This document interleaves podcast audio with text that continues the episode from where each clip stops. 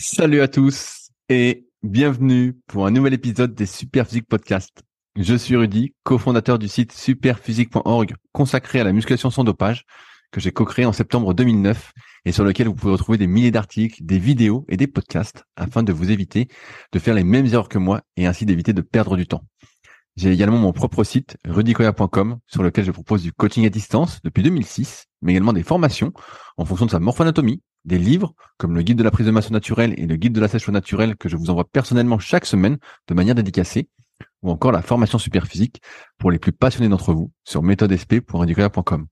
Aussi, vous pouvez retrouver sur le site Superphysique notre marque de compléments alimentaires bio destinés à améliorer votre santé, ainsi que notre application SP Training disponible sur tous les stores afin de vous permettre de savoir quoi faire à chaque séance avec notamment les fameux cycles de progression. Enfin, vous êtes également les bienvenus au Super Physique Gym et à la Villa Super Physique à proximité d'Annecy.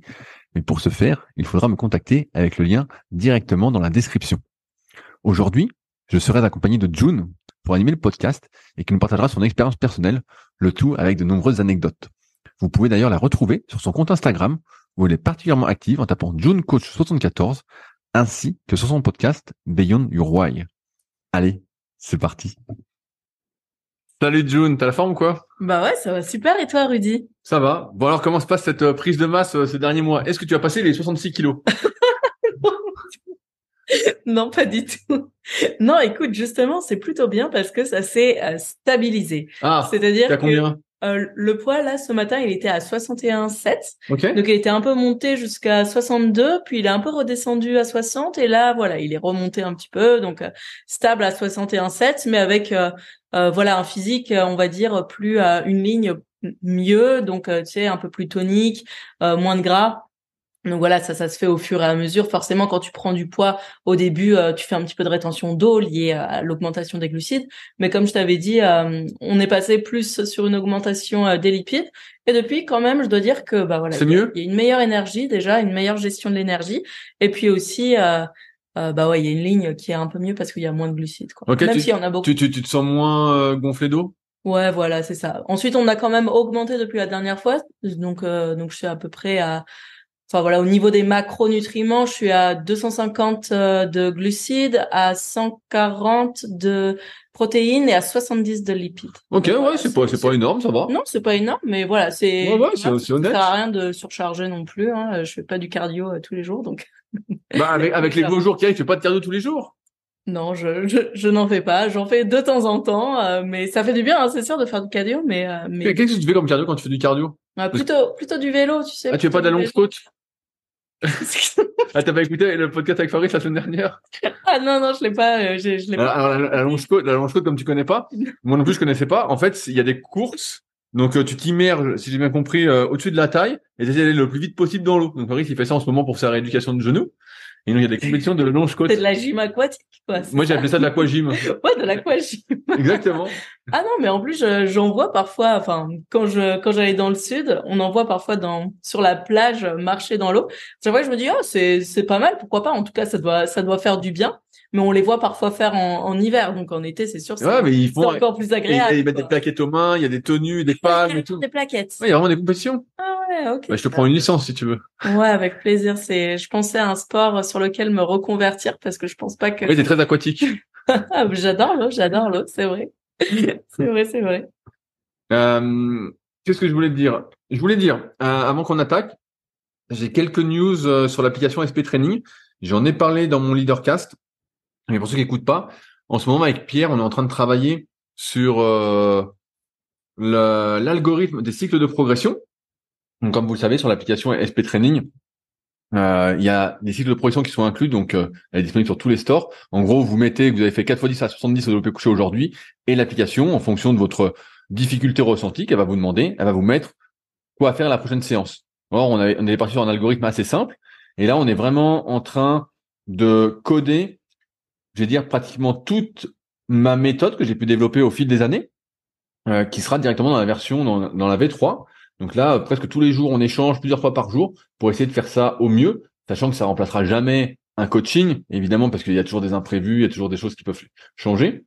Mais euh, ça va vraiment être assez assez énorme. Donc euh, je compte sur Pierre qui nous écoute sans doute, encore une fois, pour que ça sorte euh, prochainement. Donc normalement avant fin 2023, j'espère. Mais en tout cas, ça avance, ça avance bien. Non, mais vraiment là, ça va vraiment être super. L'algorithme est, est, monstrueux. Là, on a vraiment fait en fonction du niveau, en fonction des charges qu'on utilise, en fonction des exercices. Là, c'est vraiment différent en fonction du nombre de séries qu'on veut faire, des incrémentations. Il y a vraiment toute une logique qui va certainement bah, vous aider à mieux progresser, à moins perdre de temps. Et euh, plutôt que de compter sur le petit bonheur, la chance pour progresser, bah voilà, avoir une progression euh, qui va être faite. Euh, aussi, je voulais parler, bah, ce sera une grande nouvelle pour personne, mais depuis que j'ai arrêté de courir, j'en parlais avec June juste avant le podcast, j'ai dû réduire mon alimentation, malgré le fait que j'ai remplacé bah, la course à pied par du vélo, deux fois par semaine en moyenne, des fois trois, des fois je me laisse aller à en faire encore un peu trop. Et je me suis rendu compte que si je réduisais pas mon alimentation, je commençais à prendre du gras. Et ouais, mais c'est vrai. Tu grossis. Bah, je me pèse pas, donc. Euh... Tu grossis. Ouais, ouais, je voyais que je prenais du gras. Et donc, forcément, comme je cours plus, bah, j'ai réduit mes calories.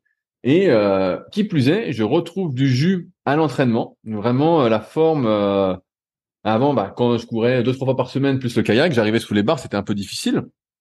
Vraiment, des fois, j'arrivais, j'avais plus de jus, plus d'explosivité. Voilà, c'est nerveux était un peu à plat. Mm. Mais euh, là, comme je fais plus de course à pied, je me rends bien compte que il y a une grosse différence quand on fait de la course à pied ou pas en termes d'impact euh, nerveux. Et là, je retrouve de la force, je vois que je regonfle euh, entre guillemets. Donc c'est assez marrant de voir vraiment l'impact de la course à pied. C'est parce que j'en avais parlé dans une vidéo récente qui s'appelait Musculation et interférence, où j'expliquais justement, on nous dit à chaque fois que euh, il n'y a pas d'interférence, que c'est la mode du moment, il n'y a pas d'interférence, on peut tout faire en même temps. Moi, c'est pas du tout ce que j'avais remarqué. Et euh, bah là, mon expérience, encore une fois, le confirme. Hein. Dès que tu te mets à courir beaucoup, c'est quand même euh, anti-muscle, anti-force. Certains arrivent à concilier tout ça, mais c'est toujours la preuve par l'exception. Et c'est pas un truc spécialement que je prends comme une règle. J'aime bien voir ce qui se passe déjà sur moi et puis sur ceux que j'entraîne depuis maintenant presque 20 ans. Et je vois bien que quand tu cours, bah euh, c'est pas trop bon quand même pour les muscles, surtout si tu cours deux trois fois par semaine, c'est peut-être un peu trop intense comme cardio. John, toi tu cours pas pour l'instant? Non non, je cours pas. tu voulais t'y mettre euh, Non, pas du tout. Mais mais j'ai couru, tu sais, euh, j'ai couru euh, quand je suis quand je suis arrivée au super physique, donc je courais à peu près bah pareil trois quatre fois par semaine, parfois un petit peu en trail, donc rien de rien d'incroyable, hein, mais parfois avec un peu de dénivelé.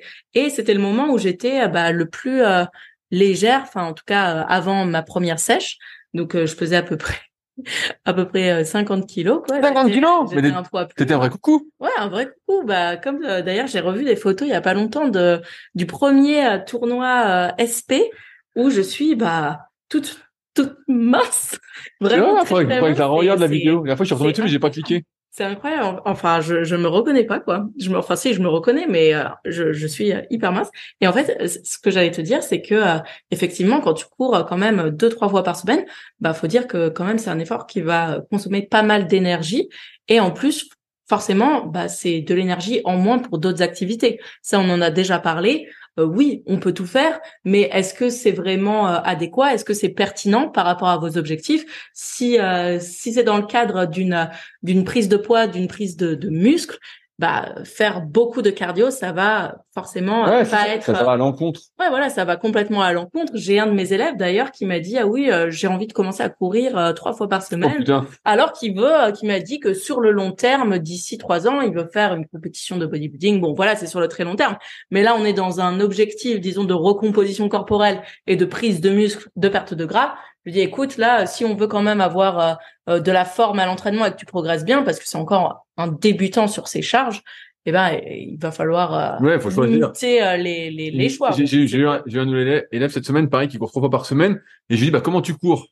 Donc déjà, bah, avant que quelqu'un signe, bah, comme comme toi, avec moi, on discute, je vois ce qui est possible ou pas. Et il me dit, bah, chaque fois que je cours, j'essaie de battre mes records. Ah, mais je lui dis, ah écoute, bah, je, lui dis, bah, si on fonctionne ensemble, faut que les trois fois, ce soit vraiment basse intensité, que tu forces pas.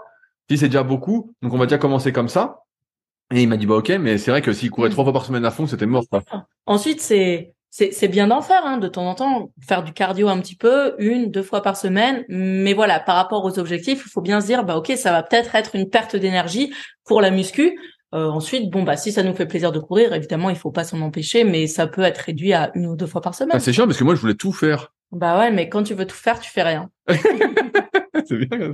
C'est ça, non? C'est ce qu'on dit. Exactement.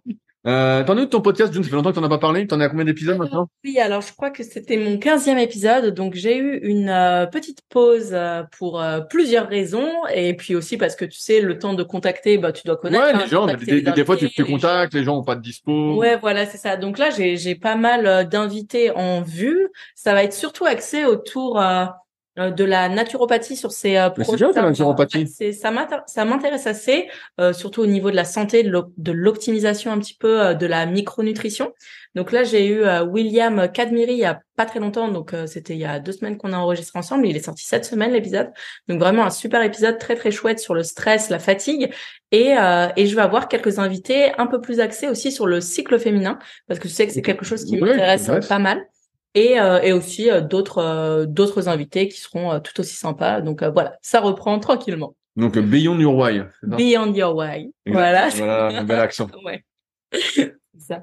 Alors, ça c'est pour les news. Alors, je sais pas. Donc comme tu avais pas vu, June, je t'ai pris un peu au dépourvu. Ouais, ouais. Il y a Fabrice la, la semaine dernière qui a posté sur les forums Superphysique. Donc vous savez qu'on on prend souvent les questions qui sont posées sur les forums Superphysique pour euh, y répondre en podcast de manière un peu plus détaillée. Et Fabrice nous a mis sur le forum la semaine dernière un sujet sur l'interdiction de manger des œufs de votre poulailler en Île-de-France. Alors je vais vous lire ce qu'il a, écrit. Après Mhm. une étude sur les teneurs en polluants organiques persistant dans 25 poulaillers domestiques d'Île-de-France, l'ARS préconise de ne plus consommer les œufs et produits animaux de production domestique non contrôlée sur l'ensemble de la région fr- francilienne. Donc, si vous habitez à la campagne en Île-de-France, que vous avez vos poules et que vous mangez des œufs de celles-ci, vous vous contaminez. Il devient donc de plus en Fabrice met ça en ironie, il devient donc de plus en plus sûr de manger des œufs de poules industriels élevés en bâtiment et ne voyant jamais le soleil. Ah oui, bien sûr. Franchement, ça devient, ça devient assez fou quand même, hein. Ça devient assez fou. Écoute, euh, Et, et- parce que toi, t'as pas de poule encore, mais c'est. non, moi j'ai pas encore de poule, mais j'aurais bien aimé en avoir. C'est vrai. euh, je pensais même à mettre un mini poulailler juste avec deux poules euh, dans mon jardin pour faire des poules euh, domestiques. Mais bon, ça, demande quand même un petit peu euh, d'ajustement euh, dans le jardin. Ensuite, tu sais, juste à côté de chez moi, j'ai la ferme et c'est là que je vais acheter mes œufs. Et effectivement, en fait, il y a un pré et on voit tous les jours les poules dehors. Donc tous les jours, je vois les poules dehors et il y a un, libre service en fait où tu prends tes œufs et euh, tu tu donnes euh, tu donnes les sous quoi. Tu donnes les sous en échange. Il y a une petite euh, il y a un système de de casier. Il y a un système de casier. Ça se fait aussi avec les légumes en Île-de-France, il me semble, et puis peut-être un petit peu partout en France. Et euh, c'est aussi une ferme qui fait de la production euh, de, euh, de produits laitiers, donc euh, yaourt, lait, euh, fromage, tout ça. Et aussi euh, tous les tous les week-ends, tous les samedis, il y a une vente de de d'autres choses, de légumes, boucherie, tout ça, parce qu'ils ont d'autres, enfin des vaches, des brebis, etc., etc. Donc moi personnellement, bon bah Mais c'est que des trucs contaminés, là. Bah je sais pas, mais en tout cas moi je vais Tu vas mourir dans, dans l'atroce souffrance. je vais super bien et puis je mange quatre œufs par jour. Donc Quatre euh, fois par jour Et le cholestérol, alors? Tu prends des statines? Non, écoute, je me porte très très bien et je me porte bien mieux depuis que je mange quatre œufs par jour que que quand je n'en mangeais pas. Parce que voilà, Fabrice, si tu écoutes, moi aussi j'ai été végétalienne. D'ailleurs, est-ce que c'est pour ça que j'avais proposé la recette de chachuka euh, je- Euh, à l'époque, mais, je sais pas. mais probablement, peut-être. Mais, mais sur le cholestérol, je reviens rapidement là-dessus parce que c'est toujours une blague. Ouais. En théorie, 80% du cholestérol euh, qu'on a dans le sang, sur les prises de sang, est produit par le corps directement et ne vient pas de la consommation qu'on en a, euh, donc d'apport exogène, comme les œufs. ça. Donc en fait, de manger beaucoup d'œufs, normalement, n'a pas spécialement d'impact, sauf à hauteur de 20% sur le cholestérol sanguin. Et donc, euh, bon. Et après, l'histoire des statines, bah, si vous lisez les bouquins, notamment de Michel Delorgerie là, sur le cholestérol, vous voyez que le cholestérol, c'est juste un marqueur et c'est pas vraiment le problème. Et donc, comme d'habitude, bah, on nous prend pour des cons en euh, nous conseillant de diminuer le- les marqueurs avec des médicaments, alors que c'est pas ça le fond du problème. Ouais, tout à fait. on, on cache, euh, on cache l'arbre qui cache la forêt. C'est ça. Et au niveau des prises de sang, quand on voit qu'il y a un cholestérol élevé, il faut pas s'y fier seul, comme tu dis. Il faut aussi regarder les autres marqueurs, le HDL, le LDL, le cholestérol euh, total, et, euh, et faire voilà les euh, euh, faire un petit peu euh, comment dire les déductions avec les autres marqueurs, parce que prendre un truc sans rien d'autre, en fait, c'est assez réductionniste. au Bien, bien, final. bien, bien sûr, bien sûr, ça, ça Et ce qui a vraiment une- un impact, disons, sur euh, sur les triglycérides, ça va être aussi euh, tout ce qui est alimentation euh, voilà. transformée. Là. Et là, par contre, oui, on rentre dans des choses un petit peu plus euh, qui peuvent être euh, plus euh, embêtantes pour la santé, alors que les œufs, bon bah voilà, hein, vous pouvez en manger. Bien sûr, moi je, je suis à 8 par jour depuis des années. depuis, depuis, des années. Donc, Bon, ça va, t'as l'air de bien te porter. Oui, pour l'instant. T'as pas l'air malade, mon petit. Pour l'instant, tout va bien. Alors, euh, je, voulais faire un retour parce que je sais que tu as changé d'entraînement euh, récemment et je voulais que tu nous fasses un retour sur le fait parce que tu as fait les cuisses trois fois par semaine pendant une longue période. Ouais. Qu'est-ce que ça a donné en termes de résultats? Parce que c'est là, on peut dire que c'est de l'hyperfréquence parce que c'était trois vraies séances cuisses. Ouais, c'était trois. vraies Est-ce que tu peux rappeler un peu les différences qu'il y a entre tes différentes séances cuisses et après parler des résultats que tu as eu en faisant ça? Mmh, mmh, Bien sûr. Alors j'avais euh, une euh, une séance classique, on va dire avec un top set, un back off set, donc une séance. Euh, donc un, un, top set, c'est-à-dire que tu faisais une série lourde? Ouais, c'était une série lourde, une montée en charge, une montée en charge, une série lourde, une série légère. Donc série lourde entre 6 et 9 reps, série légère entre 10 et 15 reps. Donc voilà, j'avais quand même deux deux fourchettes de répétition qui me permet de travailler avec peut-être. Donc c'est c'est du heavy duty Dorian Yates quoi. Presque. Sauf que, sauf que voilà, là on reste vraiment sur de l'effort euh, musculaire, donc euh, donc pas de rest pause, euh, pas de cluster sur ce sur cette sur cette séance là. Et le but c'était voilà vraiment de chercher aussi les sensations, de bien s'appliquer sur la technique, d'être vraiment impeccable sur la technique et de bah, de bien sentir aussi mes jambes, chose que j'avais beaucoup de mal à à ressentir. Ensuite la deuxième séance c'était plus sous forme de d'intensification avec rest pause. Donc euh, là, je faisais, euh, euh, ça s'appelle des muscle round. Donc c'est une technique d'intensification comme un cluster en fait. Ok. Voilà. Et, comment ça, fonctionne? Alors Tu fais des séries un peu plus longues que le cluster? C'est ça. Donc en fait, tu choisis ta fourchette de, tu, tu choisis un poids avec ta fourchette de répétition de 15 reps, 15 reps environ à l'échec, et tu fais 4 reps tu te reposes 10 secondes, 4 répétitions, tu répètes ça 6 fois. Oui, donc t'en fais 24. T'en fais 24. Voilà ça. Donc, en gros, t'en fais plus. Voilà. Et tu fais une série comme ça? T'en fais une. Ah, juste une, ok. T'en fais une, et après, euh, tu fais, euh, enfin, voilà, j'avais une séance comme ça. Une séance comme ça, donc, qui était quand même assez euh, taxante aussi nerveusement. Et, et la dernière séance, que des longues répétitions. Donc, quatre, quatre séries entre 15, 20 et 20, 30 répétitions. Ok. Donc vraiment là, beaucoup tu de la crever, là. Donc là, en général, voilà, les cuisses euh, très congestionnées, même si euh, même si voilà, j'ai pas des cuisses énormes, cuisses très congestionnées, et surtout euh, sensation de jambes lourdes. Et donc ça, bah je l'ai fait, oui, pendant trois mois, quatre mois même, quatre mois. Est-ce que tu changeais les exercices en fonction des séances? Oui, ouais, il y avait pas tout à fait les mêmes exercices. Ensuite, il y avait quand même il y avait quand même une récurrence sur certains exos comme le leg extension, le leg curl. Ensuite, il y avait des variations autour du leg curl, les adducteurs. Les adducteurs, j'ai bombardé. ben, les adducteurs, ouais. Les adducteurs, comme euh, comme je bah tu, tu m'as dit que j'ai pris des cuisses, non? Oui, t'as as pris des cuisses. Non, mais les, adducteurs, les adducteurs, on n'y pense pas, mais ça fait un sacré volume. Moi, j'ai toujours fait de la presse à cuisse ou quand je faisais du squat, avec les jambes assez écartées. C'est comme ça que je me sens plutôt à l'aise vu ma capacité de mouvement, on va dire. Et moi, j'avais des adducteurs énormes. Vraiment, je prenais, je voyais en haut, euh, vraiment énorme. Et c'est vrai que des fois, on n'y pense pas quand on n'est pas très doué pour les cuisses. On se dit, bah tiens, comment je peux faire? Et travailler les adducteurs, c'est un bon moyen de remplir un petit peu les cuisses. Donc voilà, j'ai fait ça pendant euh, trois mois et euh, quelques semaines. Et en fait, au bout d'un moment, bah, on sent quand même que J'étais cramée. J'étais cramée, donc j'ai fait une semaine complètement off parce que j'étais vraiment taxée de tout, euh, de tous les côtés. Et en reprenant l'entraînement, j'ai senti que ça, ça revenait pas en fait. Ça revenait pas. J'étais très fatiguée. Et puis il y a quand même une certaine mécanique, euh, quelque chose d'assez automatique dans le fait de faire ça. Donc je savais que c'était une intensification pour un temps donné. Euh, je me suis dit ok, euh, bon, je joue le jeu, mais c'est pas marrant de faire trois fois les jambes par semaine. Euh, de cette manière-là, en fait, il y a un moment où ça devient un petit peu redondant et très fatigant, très fatigant, très taxant nerveusement parce que j'étais à chaque fois très concentrée sur mes séances pour vraiment euh, euh, retirer le meilleur de ces séances.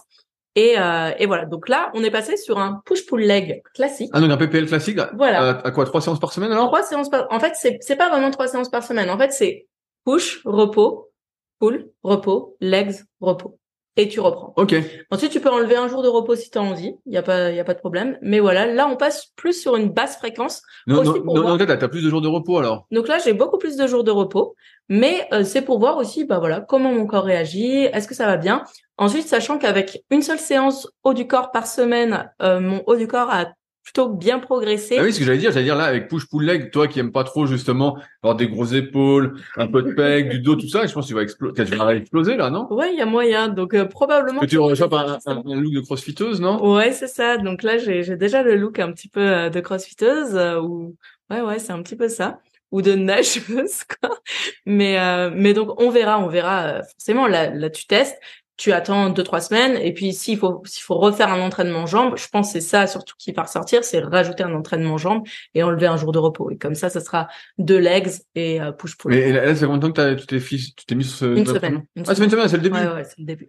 Donc là, tu sens que tu récupères quand même mieux? Je sens que je récupère beaucoup mieux. Je suis plus productive. Enfin, je me sens plus, euh, tu sais, plus éveillée sur mes séances. Et surtout, j'ai euh, le, le, regain d'énergie un petit peu lié au changement un petit peu de prog. Donc il n'y a pas un énorme changement au niveau des exercices, hein, c'est les mêmes, mais simplement le fait de varier un petit peu le format et de retourner à quelque chose de plus classique, bah c'est c'est assez chouette quoi. Donc euh, donc voilà.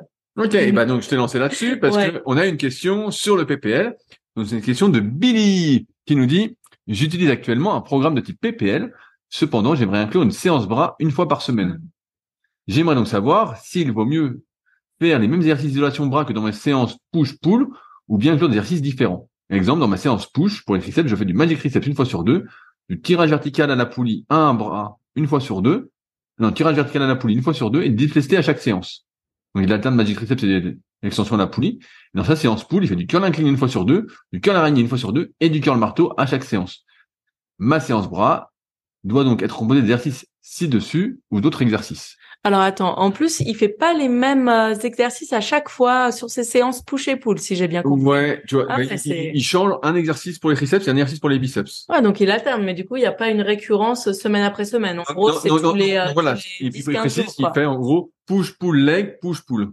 Ouais. Donc en fait, il fait deux fois pull et deux fois pull et il fait qu'une seule fois les cuisses. Il doit faire, à mon avis, du vélo à côté ou du foot. c'est pas très sympa. Et, donc souvent, avant que tu te laisses la parole, souvent c'est le problème dans les PPL, c'est que comme les bras sont travaillés en fin de séance, quand on n'est pas spécialement fait pour les bras, qu'on a, on est plutôt longiligne, on a des longs bras, en plus quand on a des longs bras, des longs segments osseux, souvent on a des muscles courts en comparaison, ce que j'explique bien dans le tome 1 et le tome 2 de la méthode superphysique, et bah euh, forcément on a encore plus de mal à prendre les bras si on les travaille en fin de séance une fois qu'on est rincé, et donc forcément c'est toujours la question, c'est comment faire au mieux en fonction de sa morphologie pour prendre des bras. Et il y a plein de personnes qui restent un peu coincées sur le PPL sans que je comprenne trop pourquoi, même si c'est un entraînement effectivement assez facile à mettre en place. Il n'y a pas trop besoin de réfléchir.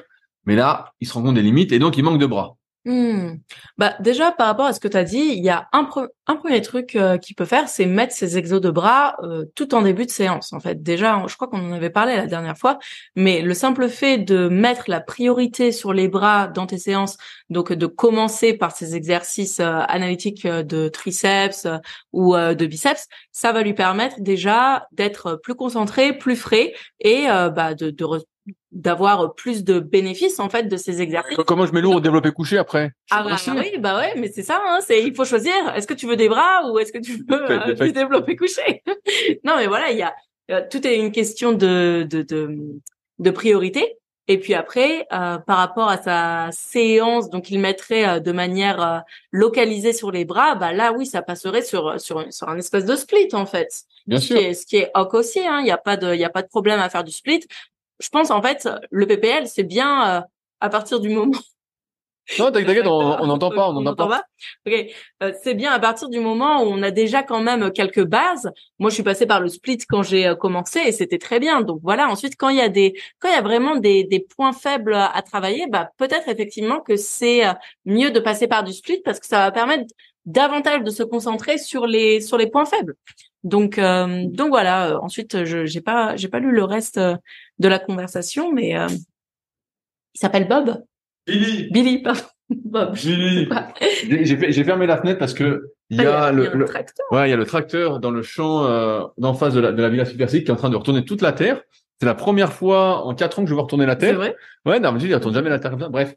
Alors pour revenir sur la question de Billy, euh, et je veux te relancer là-dessus, June, c'est qu'il alterne Hmm. Un exercice. Euh... Donc il a un exercice commun à chaque fois pour les bras et à chaque fois il alterne. Est-ce que toi c'est un truc que tu ferais faire ça? Euh, Alors euh, quand quand je réfléchis un petit peu ensuite ça, dépend de son niveau donc voilà là il n'y a pas de photo tout ça mais euh, mais par exemple pour un débutant moi je préférerais mettre une fréquence un peu plus élevée sur un même exercice plutôt que de lui faire alterner séance après séance donc Ensuite, voilà, si d'une séance à l'autre et qu'il a deux fois euh, cette séance dans la semaine, ok, pourquoi pas. À partir du moment où ça revient à peu près tous les 7 à 8 jours. Donc voilà, il faut que quand même qu'il y ait une récurrence sur l'exercice. Donc si c'est pas tous les trois quatre jours, ok, mais tous les 7-8 jours, donc semaine après semaine, c'est bien qu'il y ait une même récurrence sur sur l'exercice pour bah, justement progresser dessus. Euh, il pourrait très bien progresser en espaçant plus encore, mais euh, mais je pense pas que les gains seraient vraiment euh, significatifs et surtout il y aurait une déperdition probablement nerveuse et un mauvais ancrage du schéma en fait du schéma pour bien le prendre, bien progresser du schéma corporel quoi. Mais bien sûr, on, rappelle qu'au début quand on débute la muscu, donc tu vois là il a précisé que ça fait 8 mois qu'il fait de la musculation et il fait 59 kilos de poids de corps. Ah oui. Donc, ouais. donc c'est un, un débutant, c'est un débutant Billy. Euh, ah alors, il est pas très grand, mais bon, c'est plus un débutant. Peut-être les deux, peut-être les deux. Voilà. Et, et, donc, effectivement, quand on est débutant en musculation, ça a plus de sens de répéter les mêmes exercices parce qu'on fait des gains nerveux, on progresse beaucoup en coordination inter et intramusculaire.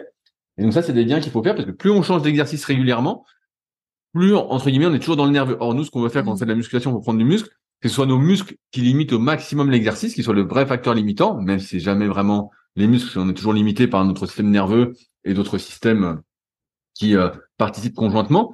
Mais c'est pour ça qu'on est plus pour, notamment dans le cas de Billy, plutôt répéter les mêmes exercices. Donc là, mm. pour répondre à sa question très rapidement, on, te dit, Billy, mieux vaut que tu fasses les, les exercices que tu fais déjà dans une séance en plus. Ça peut t'aider. Alors après, la question, c'est comment tu vas organiser ça? Parce que là, tu faisais push-pull-leg, entre guillemets, euh, et que tu répétais deux fois push-pull, donc ça fait cinq séances par semaine. Comment tu fais pour faire les bras? Et donc là, je vois que tu, tu comptais partir sur push-pull-leg, bras, repos etc. Et donc reprendre. Euh... Ça fait quand même quatre entraînements à la suite. Est-ce que, est-ce que ça, au push pull leg, voilà, repos, push, pull, leg, repos. Ouais. Ah, là, ça fait beaucoup de ah ouais, semaine. Non, mais voilà, moi, j'aurais fait peut-être quelque chose comme push pull leg repos, bras, push pull repos, leg, tu vois, quelque chose comme ça en fait. Mettre un repos tous les deux à trois jours en fait, parce qu'il faut bien qu'il récupère à un moment le petit Billy. On, voilà, on, peut imaginer le truc classique push pull, repos, leg, bras, repos et il reprend. Voilà, et il reprend, ouais, ça serait quelque chose ça, plus comme ça. On peut imaginer ça aussi. En tout cas. On peut imaginer ça, mais c'est vrai que quand tu fais push pull leg, faut pas rester centré. Et c'est vrai que j'ai pris la question parce qu'il y a beaucoup de personnes qui restent centrées sur ce truc du du PPL. Et moi, j'ai du mal à comprendre pourquoi c'est si populaire quand je suis en cours BPGEPS et qu'on voit les différentes répartitions d'entraînement et que j'explique ma, vision du truc, je leur dis le PPL pour moi, c'est un peu le passage facile entre le half body où on travaille la moitié de son corps et le vrai split. C'est un peu le truc où on est entre deux et Dorian Yates, justement dans son bouquin euh, Le CV d'un guerrier, il, parle de ça. Il montre qu'au début, bah, là, il est en full body, après il est en half body, après il passe dans une sorte de PPL et après il passe sur son split classique que vous connaissez peut-être si vous pouvez le découvrir dans la super vidéo euh, Blue Non Guts. Que, je sais pas s'il y a encore des trucs pour télécharger les vidéos tout ça comme nous à l'époque euh, avec Emule et compagnie. Mais euh, on se procurait ça. Mais voilà, c'est pour moi une étape un peu intermédiaire avant de passer justement sur un split, on va dire plus classique, où on va travailler seulement peut-être deux ou trois muscles par séance, ou en faisant euh, tout à fait, voilà des choix comme on a dit June. Bah après c'est des priorités. Mais c'est vrai que c'est le point faible du PPL, c'est c'est les bras. Alors quand on est doué pour les bras, bah il y a pas de souci. Euh, et souvent ça veut dire qu'on est moins fait pour euh, les pecs, le dos et les épaules. Parfois les épaules ça peut aller, mais non, moins pour le pec et le dos, donc ce cas-là, ça gêne pas.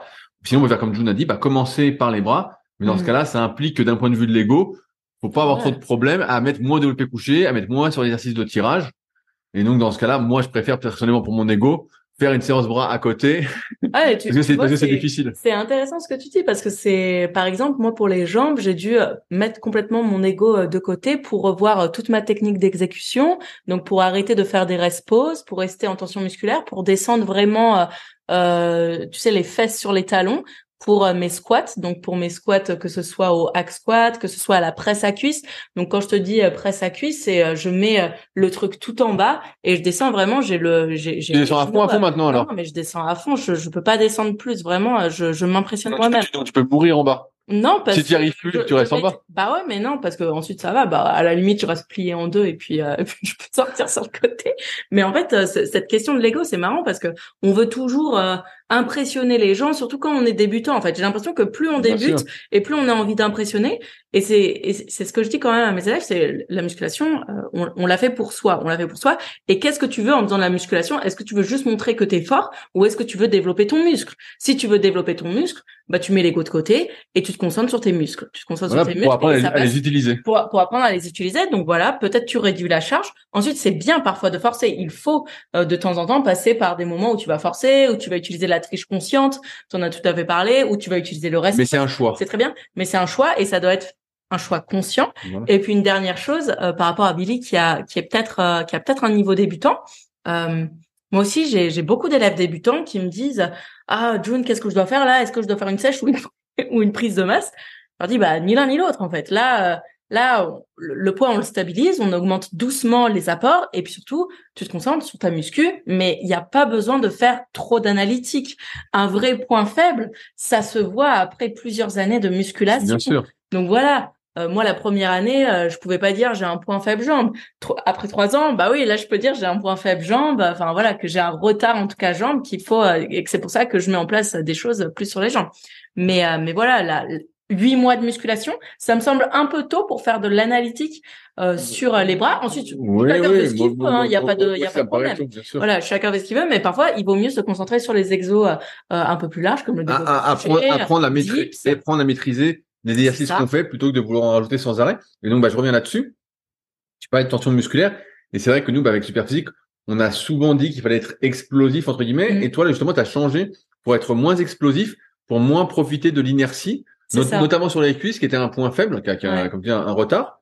Donc, c'est-à-dire que tu, tu ralentissais euh, énormément tes mouvements? Exactement. Alors, est-ce que tu avais un tempo Est-ce que tu te mets un tempo à respecter ou pas? Alors oui, en fait, pendant un moment, je me suis même mis un minuteur, enfin un, un, métronome, pardon. Donc, euh, tu sais, je mettais le métronome sur 60 BPM et en fait, dans ma tête, euh, je comptais 4, 3, 2, 1. En bas, je restais 1, 2 et je repousse normal. Sauf que forcément, ta première rep, elle va être explosive et ta huitième rep, eh ben ça remonte très très très, lentement. Ça fait des séries très très longues parce que tu fais 4 2 et ouais, ça, me faisait des séries très longues sur la montée beaucoup de temps sous tension. euh, ensuite euh, la, montée la première c'était une seconde mais après après c'était parfois 3 4 secondes. Mais en fait ouais, ça bah, des répétitions de 10 secondes pratiquement alors à la fin. Ouais ouais non mais j'avais euh, parfois des bah, par exemple sur mes 15 20 parfois j'avais des séries de 1 minute 2 minutes. Est-ce qu'on peut apparenter ça tu vois même sur ta série de 10 répétitions avec ce tempo là à finalement une série longue Bah pour moi, pour moi oui, parce que forcément euh, tu, tu, vas être plus longtemps sous tension. Donc ensuite dans la prise de prise de muscle, on sait très bien que c'est c'est pas du tout le seul facteur de l'hypertrophie que. Mais comme tu n'avais jamais fait des séries aussi longues. Mais voilà, moi j'avais jamais fait de séries aussi longues, j'avais jamais été autant sous tension. À un moment donné, il faut bien se dire, ok, bah j'ai testé ça, j'ai testé ça, j'ai testé ça, ça n'a pas marché, ou en tout cas ça a peu marché sur mes cuisses. Là maintenant, je teste autre chose. Et, qu'est-ce que ça a donné en termes de progression en charge justement sur les exercices? Est-ce que ma, ma, ma, ma question c'est parce que moi j'ai essayé ces trucs ah bah, d'être hyper, voilà.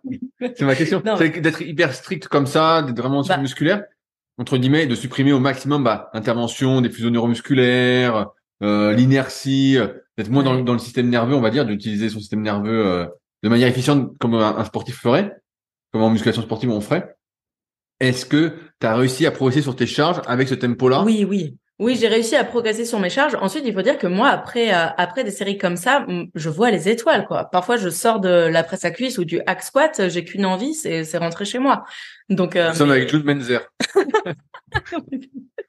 pas du tout. pas du tout les mêmes charges. Mike. Mike. Mais, mais par contre, alors oui, j'ai, déjà, j'ai eu une régression sur mes charges puisque je n'utilisais plus ni le respose, ni, euh, bah, et que je retenais énormément euh, mes charges. Et euh, mais à partir de cette régression, j'ai reprogressé. J'ai reprogressé et même jusqu'à aller au-delà de mes précédentes charges. Donc au final, les gains sont, sont quand même. Est-ce que le fait d'aller dans parce que tu as été faire ces séances-là dans d'autres salles, pas ouais. Est-ce que justement d'aller dans d'autres salles où tu connaissais personne t'a aidé pour le côté égo parce que, parce que si on t'avait vu faire, peut-être tu te serais senti jugé de rien mettre sur les barres. Non, j'aurais été au super physique Heureusement, enfin, je vous connais, euh, vous savez que parfois je teste des choses, donc euh, j'aurais eu aucune appréhension à le faire euh, devant d'autres personnes. On fait une petite remarque sympathique. Ouais, mais ça, sincèrement, franchement, c'est pas grave parce que de toute façon, voilà, je, je, sais pourquoi je le fais, donc il y a pas de problème de ce côté-là. Et le faire dans d'autres salles, bon bah, je dis bonjour, tu sais, le matin aux, aux, gens qui sont là, mais c'est vrai que bah de toute façon, je connais personne, donc, mais en fait quand quand je vois comment je descends et quand je vois une personne passer après moi à la à la presse à cuisse et faire des quarts de répétition, bah au final, euh, moi je suis voilà, je suis, je suis plutôt contente de ce que je fais en fait. Je suis, Bien sûr, non, contente parce que je dis bon bah voilà, je, je m'entraîne différemment, mais c'est c'est bien aussi d'essayer. et- et est-ce que là, en changeant d'entraînement, tu modifies aussi ton, ton tempo d'exécution ou pas? Non. Non, tu, tu restes très lente alors. Pour, pour l'instant, je reste plutôt lente. Ouais, je reste plutôt lente, plutôt en maîtrise. Euh, donc voilà, là. Est-ce que c'est l'application de ce que disait Jean Texier dans les pratiques du bodybuilding? Pour être pro, il faut se comporter comme un gros. Parce que là, tu ralentis, donc suis c'est comme si tu vivais comme un gros qui se déplaçait lentement. Est-ce que, ça fait ça ou pas? bah écoute, de toute façon, en, en fait, je vois que je progresse. Et tu sais, je me réfère toujours à mes photos des années des années passées, donc des années précédentes, aux mêmes périodes. Là, euh, pour euh, à, à cette période-là, l'année dernière, je commençais ma sèche. J'étais à peu près au même poids, j'étais à peu près à 61 kilos. Sauf que là, maintenant, à 61 kilos, j'ai beaucoup plus de fessiers, j'ai beaucoup plus de cuisses, surtout. Le de pec, Euh, les clavicules, on les voit plus. bah, j'ai plus. On voit plus non, on clavicules. les, on les voit quand même un peu. Bah, t'arrêtes, oui. Pas je me fais taper pendant le podcast. Vous vous avez, vous avez entendu? C'est pas ça. Je me fais taper pendant le Non, podcast. bah, j'ai plus d'épaules, forcément. J'ai plus de dos et j'ai plus de bras aussi. Et, euh, Plus de coups. Prenez du coup un peu, on dirait un peu The Rock de dos. ouais, c'est ça. de dos, on, on dirait The Rock. T'as charrie, t'as pas, t'as pas un t-shirt training, t'as pas un t-shirt training paradise? Ah, voilà. Ah donc tu gardes le même tempo, putain ouais. Donc là t'es vraiment. Je garde, je garde le même tempo, donc ce qui fait que quand même à un certain stade, par exemple sur les dips, étant donné en plus que c'est pas mon premier exercice, c'est assez difficile de progresser parce que j'utilise ni rest pause. Donc dès dès que je prends une pause en haut, je me dis euh, ok la série est terminée. Donc c'est un peu frustrant, Ouais mais là, là c'est à dire que t'es vraiment obligé de t'impliquer psychologiquement dans tes séries. c'est ça. Tu peux pas les faire à la va-vite. T'es obligé d'être concentré sur ce que tu fais. Et donc t'as aussi ce côté implication. Euh... C'est ça. En fait, Ouais. à chaque fois, je me dis ok c'est une série, t'as intérêt à tout donner pour euh, faire mieux que la T'as qu'une seule chance. C'est ça, t'as qu'une seule chance sur euh, ton top set, ton back off set, donc t'as intérêt à, à ce que ce soit mieux que la semaine passée euh, si tu veux progresser. Il suffit, voilà. il suffit d'une seule balle pour tuer un éléphant, Arthur Jones. Et, bah oui. et, et puis, au final, ça fonctionne bien. Hein, ça, enfin, pour le moment, ça fonctionne quand même relativement bien. C'est pas pas tout le temps. Hein, ça peut pas être comme ça tout le temps, mais en tout cas, ça ça marche quoi. Sur moi. Tout est une question D'individualisation. Ouais. C'était difficile à dire ça. Ouais, une personnalisation c'est plus simple. C'est plus. Alors une autre question que j'ai sélectionnée de Jérémy qui nous dit question, Question existentielle concernant mon programme pectoraux. Bah, il a déjà conscience que c'est une question existentielle. Pendant longtemps, j'étais un grand partisan du développé couché, barre halter plus des dips lestés comme exercices principaux de ma séance pec. Et ça me convenait très bien. J'ai toujours eu un super recrutement de la partie abdominale des pectoraux aux dips et de peu couché me fait bien plus les pecs que les épaules. Sauf qu'à force de progresser à la salle et devant le miroir, j'ai eu ce déclic que tout le monde a. Je n'ai pas de haut de pec, c'est ridicule. J'avais cette impression de gros nichon, si je puis dire. Cela, j'ai cette question exprès pour toi, Oh John. Dieu. Cela fait maintenant quatre mois que j'ai remplacé mes dips par du développé incliné, machine convergente, barre et haltère. Aucun résultat flagrant. Je n'ai pas perdu de pec de manière générale, mais mon haut de pec ne s'est pas développé pour autant. Ce qui est étrange, c'est que je ressens quand même celui-ci travailler lors des mouvements d'incliné, mais cette sensation ne se concrétise pas par des résultats visibles sur mon physique. J'en viens donc à ma question. Est-ce que l'incliné a vraiment un intérêt? Est-ce qu'on ne sous-estime pas l'importance de la génétique et autres pour le développement de cette partie? Bah si, Concrètement, voilà. est-ce que je ne ferais pas mieux de revenir à mes bonnes vieilles dips après mon développé couché? Merci pour vos lumières. Ben, il a répondu à sa question, je pense. C'est bien. non, mais en fait. Mais il a euh, pas resté avec des nichons. Ah bah peut-être que si, hein, on en sait rien. Ensuite, il faut voir aussi son niveau de son, son taux de masse grasse. Parfois, Voilà, on- il dit on a pas l'impression- 12-13%. Il fait 1m72, 64 kg, donc il est pas bien lourd. Ouais. Donc il est pas si euh, si gras. On regarde en même temps. ce Ouais. Bon, il n'y a pas eu beaucoup de réponses, donc on va lui répondre en détail. Donc June, Moi, j'ai un haut de pec. Euh... tu vois plus tes pieds. tu vois plus tes pieds. Si je baisse, je, je ne peux plus voir. Quoi. non mais c'est c'est intéressant comme que- c'est intéressant comme question parce que la question de Jérémy c'est une question qui est revenue souvent bah, euh, depuis euh, que je suis sur les formes de muscu donc depuis plus de 20 ans. Et en fait on est arrivé un peu à cette conclusion malheureusement qui est vraie c'est que le haut de pec c'est un muscle quand on est naturel une partie du muscle qui est hyper hyper dur à développer naturellement. Je sais pas pourquoi mais alors il y a un point de vue morpho-anatomique. Moi je, quand les gens viennent notamment pour les coachings premium je peux leur montrer facilement ou je le montre bien encore une fois dans la méthode super physique. C'est que on regarde quand on est debout comment s'insère le faisceau antérieur sur la clavicule, et plus il s'insère euh, loin sur la clavicule, donc plus il va être vers le milieu de la clavicule, plus il est en oblique, et plus on est fait pour l'avant d'épaule. Et ça veut dire que là, c'est pas compliqué. Quand on va faire de l'incliné, bah, l'avant d'épaule va tout de suite bosser. Donc, la solution hypothétique, c'est en théorie, c'est de mettre le banc un peu moins incliné. Donc, on va dire, bah, vous mettez à 15 degrés. Sauf que parfois, bah, ça suffit pas.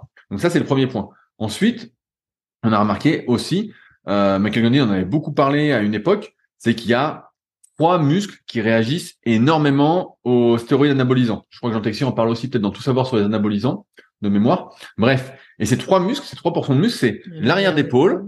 Donc on voit les gars, ils ont des épaules hyper carrées, c'est incroyable, alors que naturellement, bah faut y aller. Donc moi j'ai du bol, c'est plutôt un point fort, mais je l'ai tellement fait aussi que voilà. Euh, c'est l'infraépineux.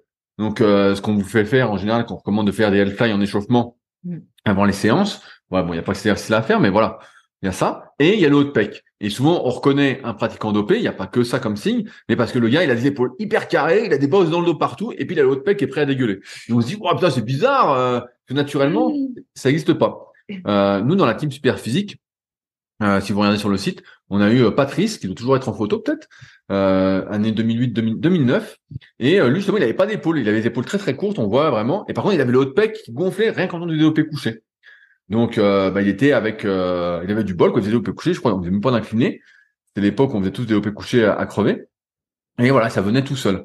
Donc, effectivement, il y a une grosse part génétique. Et là, on parle juste du haut pec, mais ça valable, c'est valable pour euh, l'ensemble des muscles. En fait, la musculation et comme notre activité, c'est il y a une grosse grosse part de génétique. Quand bah soit on est fait pour un truc, soit on n'est pas fait pour un truc. Quand t'es pas fait pour un truc, bah tu cherches des solutions, tu forces un peu la nature. Voilà, j'en parle, j'en parle dans mon leadercast qui est sorti cette semaine. Euh, donc tu deviens un peu expert, mais tu forces la nature, et t'as des gars à côté qui ont que du développé couché, ils prennent, ils, prennent de tout le pec. Alors après, ce que tu dis, Jérém, moi aussi, quand je faisais beaucoup, beaucoup de dips, c'est vrai que ça me faisait euh, beaucoup plus euh, le bas de pec, et je voyais effectivement que coucher plus dips, ça me faisait pas des nichons, mais ça faisait plus le bas de pec. Je voyais que voilà, ça donnait une autre forme. Non mais c'est vrai, ça donnait une autre forme de pec. Et donc euh, après j'ai refait un peu, j'avais arrêté les dips et euh, comme par magie, bah voilà, la forme du pec entre guillemets, ce qui était développé, on ne change pas vraiment la forme d'un muscle, du moins euh, pas autant qu'on aimerait. Euh, et bah c'était revenu un peu normalement. Donc peut-être que en arrêtant les dips et en faisant que du développé couché et peut-être, je sais pas, peut-être du décliné parce que ça étire un peu moins, donc ça sera peut-être moins le bas des pecs euh, et bah tu arriveras à changer un petit peu la forme de tes pecs. Mais c'est vrai que euh, la génétique, c'est pour ça que des fois certains disent ouais mais t'as vu lui il a des résultats. Euh, c'est parce qu'il doit s'entraîner dur, il doit faire ci. Parfois, les, les meilleurs, moi c'est ce que j'ai remarqué au fil des années, c'est que les meilleurs, c'est pas ceux qui font tout bien, c'est ceux qui sont les plus doués souvent. Et c'est à ça qu'on reconnaît un culturiste pro. Hein. C'est un type, on le regarde, il a pratiquement aucun point faible. Vraiment, il a tous les muscles longs ou presque, et même, même naturellement. On a notre pote euh, Anto qui a fait une compète. Ouais. Un Anto de la team.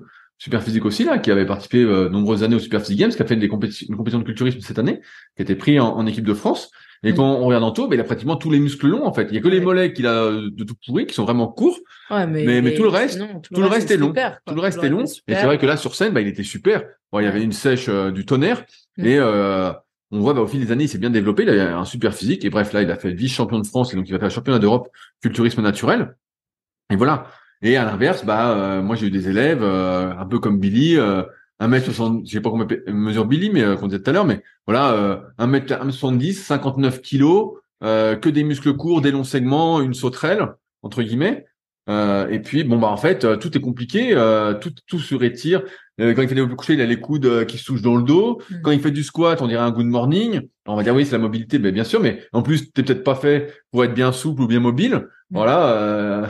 Tout le monde a les ça. Ensuite, il faut quand même dire un truc. Anto, ça fait plus de 15 ans qu'il s'entraîne. Voilà, Billy, ça fait 8 mois. Et, et, Jérém, je sais pas. C'est pas, on sait pas depuis combien de temps il s'entraîne, mais voilà, c'est sûr qu'il y a une partie, une grosse partie génétique, comme tu l'as dit. Aussi une partie de bien, euh, bien faire son entraînement en fonction de ses points forts, de ses points faibles. Mais euh, c'est clair qu'il va pas changer la forme. Bah ouais, Et je me, je me souviens d'un truc justement qui me revient sur euh, les mollets. Euh, je sais plus où j'avais vu ça mais quelqu'un qui disait que euh, qui avait vu des une, une ou plusieurs études sur le sujet, qui disait que tu faisais les mollets, donc forcément quand on fait les mollets, tout le monde sent bien les mollets, hein, toi aussi tu sens bien les mollets, moi aussi, hein, super bien, et tout ça gonfle, tu dis oh c'est génial, et puis deux heures après t'as plus rien, puis le lendemain c'est comme si t'avais rien fait à part faire des courbatures quoi. Et euh, dans l'article c'était expliqué en fait que les les mollets avaient moins de récepteurs aux androgènes que d'autres muscles, donc mmh. c'est les récepteurs à la testostérone, et en fait comme t'as moins de récepteurs et peut-être qu'en plus ils sont de mauvaise qualité, c'est-à-dire qu'ils sont euh, pas sensibles, et ben en fait euh, ça se développe pas. C'est comme si tu tu dans un violon quoi, en gros, et, puis voilà. Non mais vraiment. Et donc peut-être que pour le hot pec c'est un peu la même chose, c'est qu'en fait euh, ok, tu sens bien tes pecs, mais comme t'as pas des récepteurs qui sont euh, en nombre suffisant et Mm. qu'en plus ils sont pas très sensibles, et ben en- Ouais. en, fait tu fais, tu sens, tu sens, et en fait le lendemain tu te dis putain mais en fait j'ai rien pris. Donc c'est pour ça que encore une fois quand t'es pas fait pour un muscle, ok bah tu essaies de forcer la nature, forcer la nature, mais si ça vient pas, ça vient pas. Et moi je suis d'avis avec le recul de pas s'acharner non plus, surtout que l'incliné, bah, c'est un mouvement qui peut parfois étirer encore plus que le développé couché. On a des longs bras et pas de cage, on a les coudes vraiment, vraiment, vraiment derrière, ça fait une grosse amplitude. Et donc, on sait très bien que d'un côté, c'est efficace pour donc peut-être que tu as pris des épaules, Jérém, mais on sait aussi que c'est ce qui est le plus dangereux euh, à terme. Et comme euh, les blessures surviennent toujours euh, progressivement euh, sans qu'on s'en rende compte, bah, autant éviter ça euh, si possible.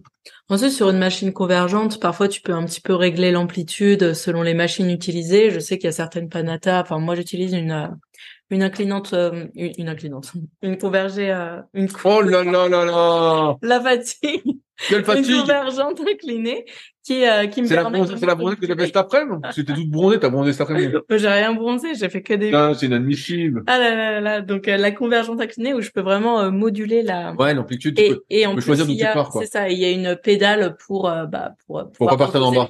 Ouais, voilà, c'est ça, Ouais, exactement. bah ça, c'est génial. Donc ça, c'est, c'est assez bien. Donc voilà, ça dépend de, de sa convergence. Mais ouais, euh, malheureusement, le haut de pec, euh, quand c'est naturel, bah ouais, c'est. Et donc c'est pour ça, moi, je, je faisais un peu d'incliné. Et même sur mon expérience, à un moment, j'avais fait de l'incliné parce que j'essayais de passer le niveau euh, titan du club super physique, et on avait mis l'incliné, je crois, à 10 à 120. Et je m'étais dit bon, bah développé couché, à chaque fois, je coince à 8 fois 135. Sauf quand j'avais été euh, beaucoup plus gros, je crois, c'est 2011 2012.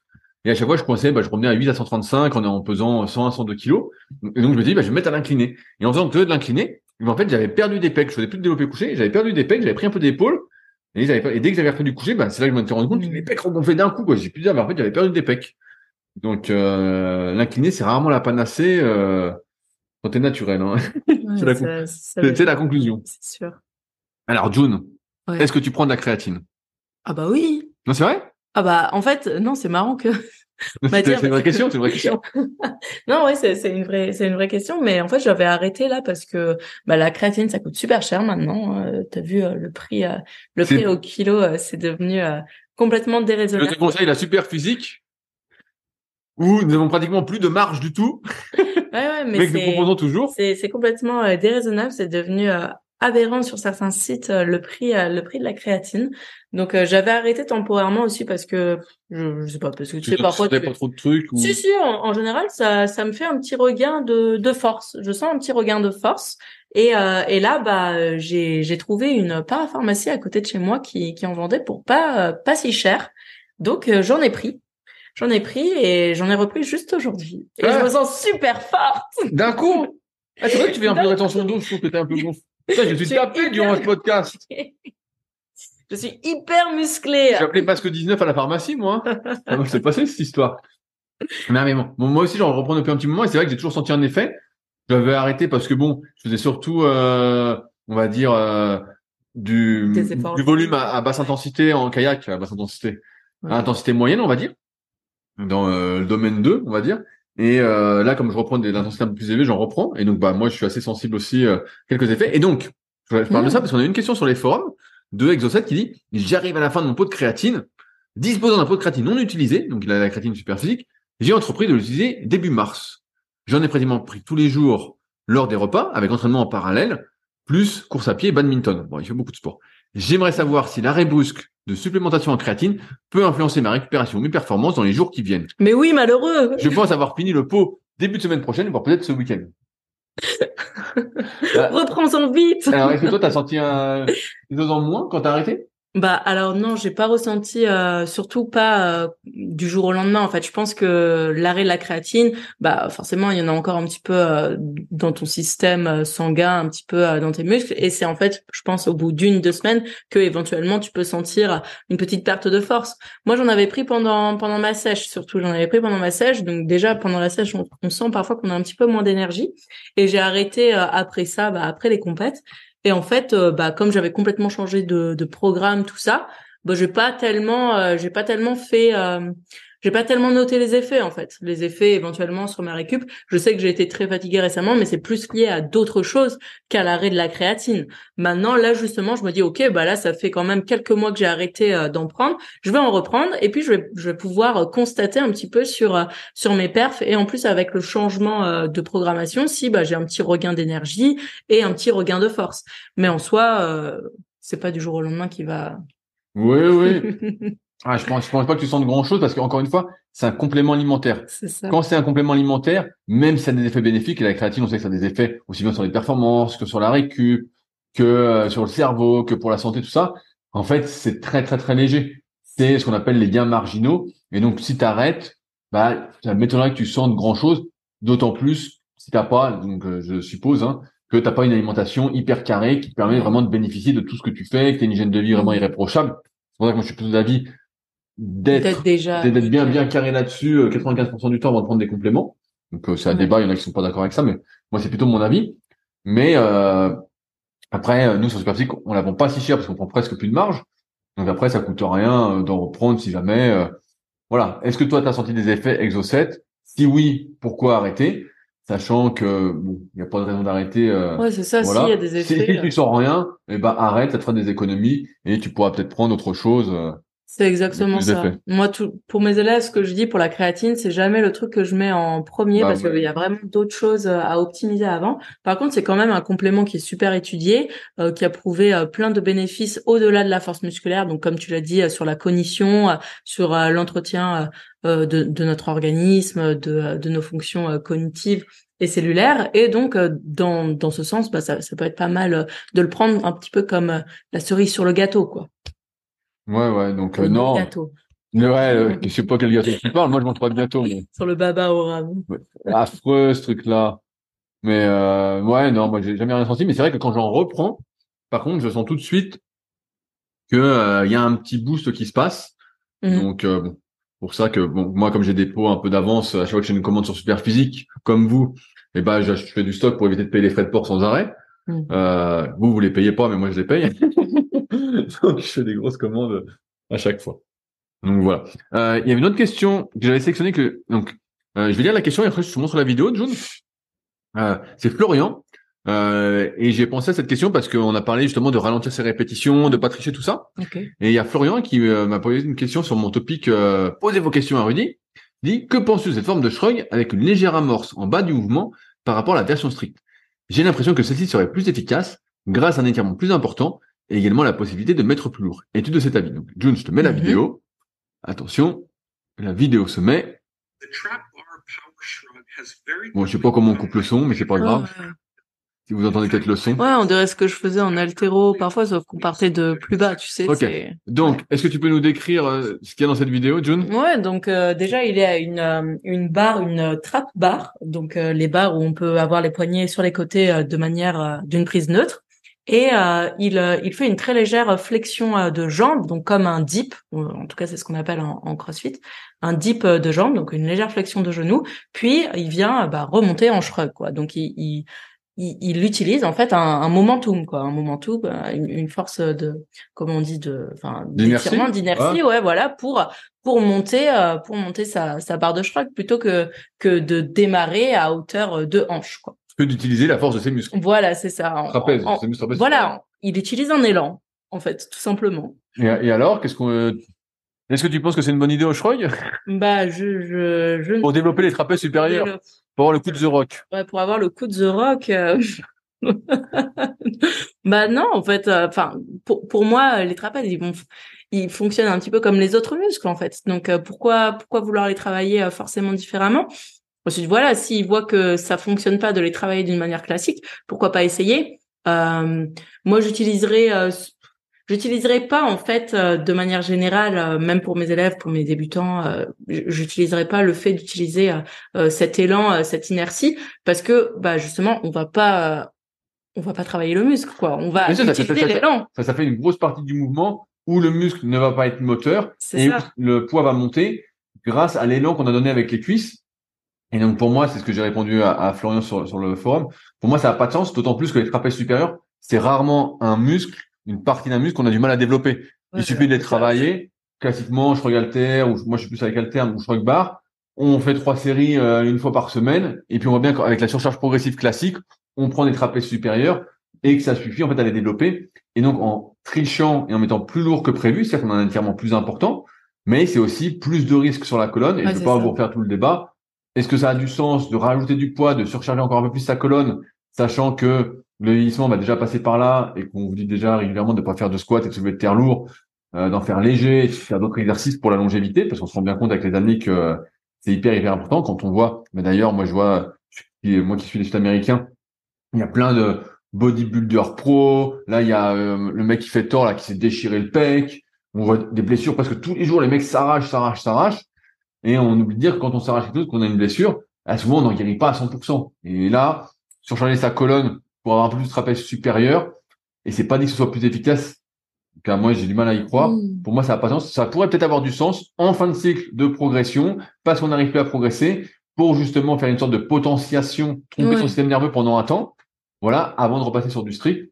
Mais sinon, je suis pas convaincu que ça ait euh, du sens. Mm, ouais, éventuellement pour une potentiation, comme tu dis. Ensuite, voilà, moi, moi, je vois cette espèce d'élan. C'est comme si euh, au développé militaire, bah, à chaque fois, tu faisais une flexion de jambe. Comme ça, tu enlèves toute la partie basse du mouvement qui est bien. Là, on est plus dans, dans un aspect euh, performance. Par exemple, en CrossFit, bah oui, on veut aller vite, vite et bien entre guillemets. Donc, on utilise la force euh, des jambes et on utilise cet élan pour amener euh, le poids au-dessus de la tête parce que si le but c'est pas d'être le plus musclé, mais c'est bien de soulever le plus lourd, le plus proprement et le plus vite possible. Alors là, euh, si son but c'est de prendre des trapèzes, bah autant autant rester sur la version classique stricte et puis comme tu as dit en fin de cycle éventuellement tricher un peu, voilà. Tricher un petit peu, avoir une triche consciente, mais, pas pour toutes les séries peut-être. peut-être qu'il peut quand même essayer de tirer profit de séries strictes et éventuellement d'une ou deux séries. Voilà pour ça la potentiation. Son kiff. Voilà, ouais, voilà pour le plaisir. Mais, je pense que ça n'a pas trop de sens pour les trapèzes supérieurs. Mais comme on, parlait de ça, la question m'est revenue, je me suis dit que. moi, j'ai des trapèzes sans, sans faire de choix. Je trouve pas, je trouve pas. Le, le coup, surtout. non, non, non, non, non. C'est faux. Et, et bah, c'est cool. Et bah, sur ce, on va s'arrêter là pour aujourd'hui. On espère, comme d'habitude, que vous avez passé un bon moment dans notre compagnie. On apprécie les commentaires, les notes de 5 étoiles. N'hésitez pas à nous écrire en plus, bah, soit sur le forum, soit directement sur nos comptes Instagram, et on se fera un plaisir de vous répondre. Et puis de toute façon, on retrouve June dans un mois pour la suite de sa prise de masse, où elle aurait fait deux ou trois fois les hauts de corps par semaine. Donc, oh sans, doute, elle sera énorme et prête pour être catcheuse. Allez, salut June. Ciao, ciao. Si vous êtes encore là, c'est que vous avez sans doute passé un bon moment. Si vous avez des questions sur les sujets que nous avons abordés aujourd'hui, ou que vous souhaitez nous en poser, ne vous privez pas, c'est avec plaisir dans la partie commentaires sur SoundCloud ou sur YouTube.